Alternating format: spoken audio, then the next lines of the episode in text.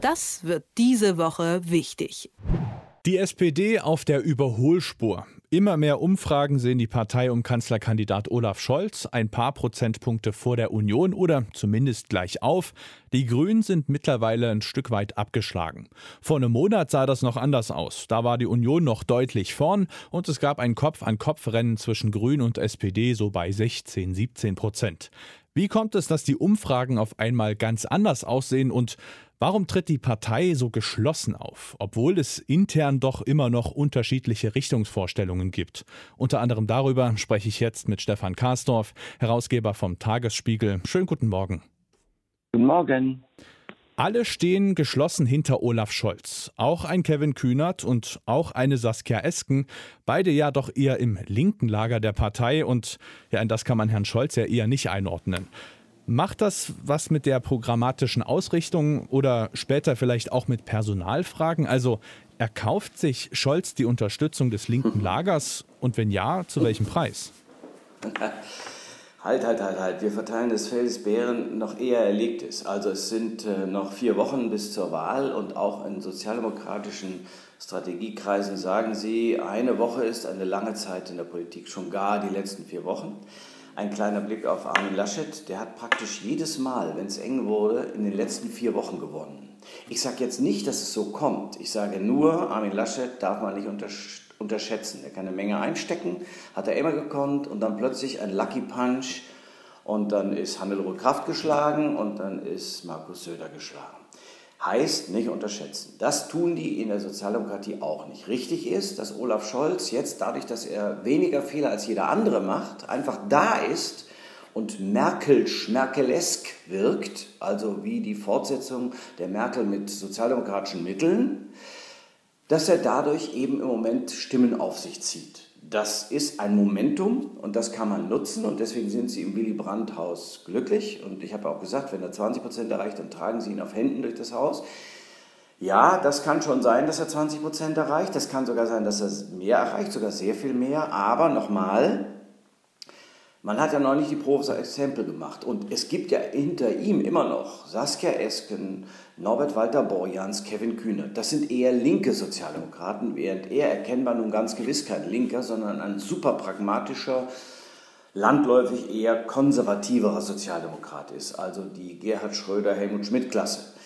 Wobei er eben nicht so wirkt. Das ist ja das Thema, das wir auch haben. Du hast drei Kandidatinnen, Kandidaten, von denen alle sagen, na ja, wenn da jetzt andere säßen, würden wir sie ja vielleicht wählen. Das ist ja immerhin die Hälfte der bundesdeutschen Bevölkerung. Das heißt, es sind enorm viele noch unentschlossen. Momentaufnahmen. Und äh, ja, aber wie ist denn das dann? Warum läuft denn das so, so geschlossen gerade in, in, in der Partei? Kannst du dir das vorstellen? Ja, das kann ich mir vorstellen, weil es so ist. Äh, du erinnerst dich vielleicht an den Spruch von Gerd Schröder, der immer überliefert ist, und das stimmt ja auch, er rüttelte an den Stäben des damals noch in Bonn beheimateten Kanzleramts und sagte, ich will da rein. Das war in weinseliger Laune oder bierseliger Laune nach einem netten, lustigen Abend gegenüber vom Kanzleramt in einer Kneipe und dann macht man halt mal so einen Witz, aber das ist dann, hat sich dann verbreitet und ist tradiert worden und stimmt ja auch. So, und die wollen da rein jetzt. Die haben sehen eine Chance. Das ist ja auch so. Es gibt Chancen. Angela Merkel ist weg. Es gibt ein völlig neues offenes Spiel. Der Armin Laschet hat auch damit zu tun, dass die Union über Jahre Themen vernachlässigt hat. Das ist einfach wahr. Ich meine, das sieht man ja vom, von der, von der, vom Klimaschutz bis hin zu Rente, bis hin zu anderen Themen. Das äh, Wohnen, das ist ja alles da das, als, als äh, Thema.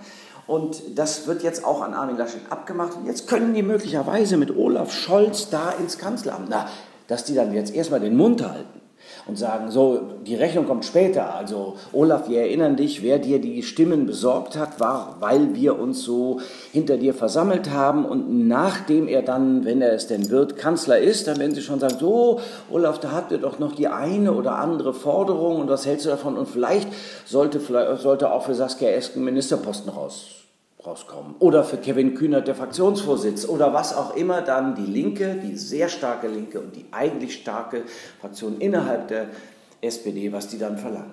Mhm. Und jetzt holt ja auch die Union die roten Socken hervor. Die riecht ja so ein Braten da und sagt auch, wer Scholz wählt, bekommt Esken und Kühnert. Denkst du, dass das die Leute abbringt, ihr Kreuz bei der SPD zu machen? Also sind solche Kampagnen gefährlich in der heißen Phase des Wahlkampfs oder wissen das die Leute und wählen den Scholz gerade, weil sie dann auch die anderen mitbekommen? Das glaube ich eher nicht. Also ich glaube, die Union macht jetzt im Moment das Projekt 24, wie der Kollege Wolfram Weimer geschrieben hat. Also Kernwählerschaft mobilisieren um jeden Preis. Das heißt, wenn die CDU, CSU auch noch ein bisschen stärker ist als die SPD, nachher bei der Endabrechnung, dann kann sie die Regierung stellen. Das heißt, die Union setzt auf eine also sagen wir so, auf die Fokussierung auf der einen Seite Jamaika, weil sie weiß, dass die FDP nicht so gerne, und das ist die zweite Option, in die Ampel gehen wird. Warum soll die FDP Steigbügelhalter für Rot und Grün sein, die sie verächtlich machen? Das ist schwer zu erklären, außer wenn man unbedingt regieren will oder keine andere Mehrheit zustande käme. Das ist die Fokussierung. Auf der einen Seite Jamaika mit der CDU, CSU in der Spitze und auf der anderen Seite die Ampel mit der SPD. Dafür muss aber Rot-Rot-Grün als Schreckgespenst da stehen. Und es ist tatsächlich so, dass viele Leute das nicht wollen, wegen der außenpolitischen Instabilität und wegen auch der Innenstabilität, also des Mangels an Binnenstabilität bei den Linken. Ja, da gibt es ja immer noch diese Flügelkämpfe und die Grabenkämpfe und persönliche Animositäten vom Saarland bis hier nach Berlin reichend, also von Oskar Lafontaine bis ich weiß nicht zu, zu Dietmar Bartsch. Da ist ja immer im Untergrund noch irgendwas. Das wäre im Moment jedenfalls für viele noch, viele da draußen, die dann ja auch wählen müssen, ein Ausschlusskriterium. Und jetzt kommt ein Momentum anderer Art. Jetzt hat Angela Merkel auf ihre Art und Weise ganz ruhig gesagt, also da tut ja einer so, ich sage es mit meinen Worten, als wäre ich. Das ist aber nicht so, denn ich würde niemals eine Regierung mit der Linken bilden, weil das nicht verantwortlich wäre. Das ist ein gewaltiger Unterschied. Und ich sage dir, Angela Merkel ist ein Vertrauensanker Ungeachtet aller Kritik, die viele, unter anderem dann auch ich, immer mal wieder an ihr haben, sie ist in der bundesdeutschen Bevölkerung ein Vertrauensanker. Und auf die ihr, Art, äh, ihre eigene Art hat sie ganz ruhig gesagt, dass das so nicht geht. Damit hat sie den nochmal in die Enge gedrängt. Angela Merkel, die Leute lieben sie zu 75 Prozent, sagen sie, ach, kann die nicht bleiben. So, wenn diese Frau sagt, das mit dem Scholz, das geht aber so nicht, dann macht sie die Tür für Rot, Rot, Grün zu. Und wenn das doch macht oder wenn die Leute doch das Gefühl haben, dass er um der Macht willen alles macht, dann ist das ganz schwierig. Ich glaube, dass das tatsächlich ein, sagen wir so, das kann so ein Punch gewesen sein. Wenn sich das verbreitet, und das tut es ja, auch viral, dann könnte es sein, dass viele, die noch schwanken und sagen, ja, da hat sie ja eigentlich, wie das immer so ist bei Angela Merkel, ja, da hat sie doch eigentlich recht. Und das ist doch so eine vernünftige Person. Und das schließt er nicht aus. Der will doch auch nur wie alle immer an die Macht. Wer weiß, wer weiß, ob das nicht auch noch eine gewisse Wirkung entfaltet. Ich sage jetzt nicht, dass die SPD abstürzt. Um Gottes Willen, so weit ist es nicht. Und das wird jetzt auch, denke ich mal, in den vier Wochen nicht mehr passieren. Aber dass es sich nivelliert und noch eines zu den Meinungsumfragen, oft genug sind die nachher gar nicht so richtig gewesen, wie man immer denkt. Das ist das Erste. Das Zweite ist, es gibt auch so eine, naja, früher nannte man es Schweigespirale. Also es ist im Moment nicht opportun, sich zu Armin Laschet zu bekennen und zu sagen, nö, ich glaube, ich will den, ich glaube, ich will die CDU. Vorsicht. Es kann ja auch sein, dass die Leute einfach nicht sagen, dass sie ihn wählen. Oder nicht sagen, dass sie die CDU eigentlich ganz vernünftig finden. Abgesehen davon, nochmal, wenn sie die Kernwählerschaft mobilisiert bekommt, dann kann sie in der Regierung bleiben, was für die Union von entscheidender Bedeutung ist. Meine These ist ja, fällt die Union aus der Regierung, fällt sie nicht in Agonie, sondern fällt sie in Grabenkämpfe, in Diskussionen, über, in Richtungsstreitigkeiten. Selbst wenn sie lauter Ministerpräsident stellt, fängt das dann an. Und da muss es äh, sehr starke Persönlichkeiten geben, die das aufhalten. Sonst wird die CDU abschmieren wie die SPD. Und äh, das schlimmste Beispiel, das man wählen kann, ist das in Italien, Democrazia Cristiana, Democrazia Cristiana, äh, die ist dann ganz verschwunden. Gut, das muss jetzt nicht so kommen, aber ich sage nur, äh, alles ist möglich, nichts kann, alles, äh, nein, alles kann, nichts muss. So ungefähr jedenfalls. Jetzt hast du vom rot-rot-grünen Schreckgespenst gesprochen, dass das... Nicht für mich, ich sage nur, da draußen ist das so. Mhm. Kannst du dir vorstellen, dass man dann, gehen wir mal davon aus, dass die SPD gewinnt und dass man dann doch wieder zu so einer GroKo mal rüberschielt, weil das ja doch irgendwie so, ein, ja, so eine sichere Nummer ist und für Scholz ja eigentlich so wie nach Hause kommen.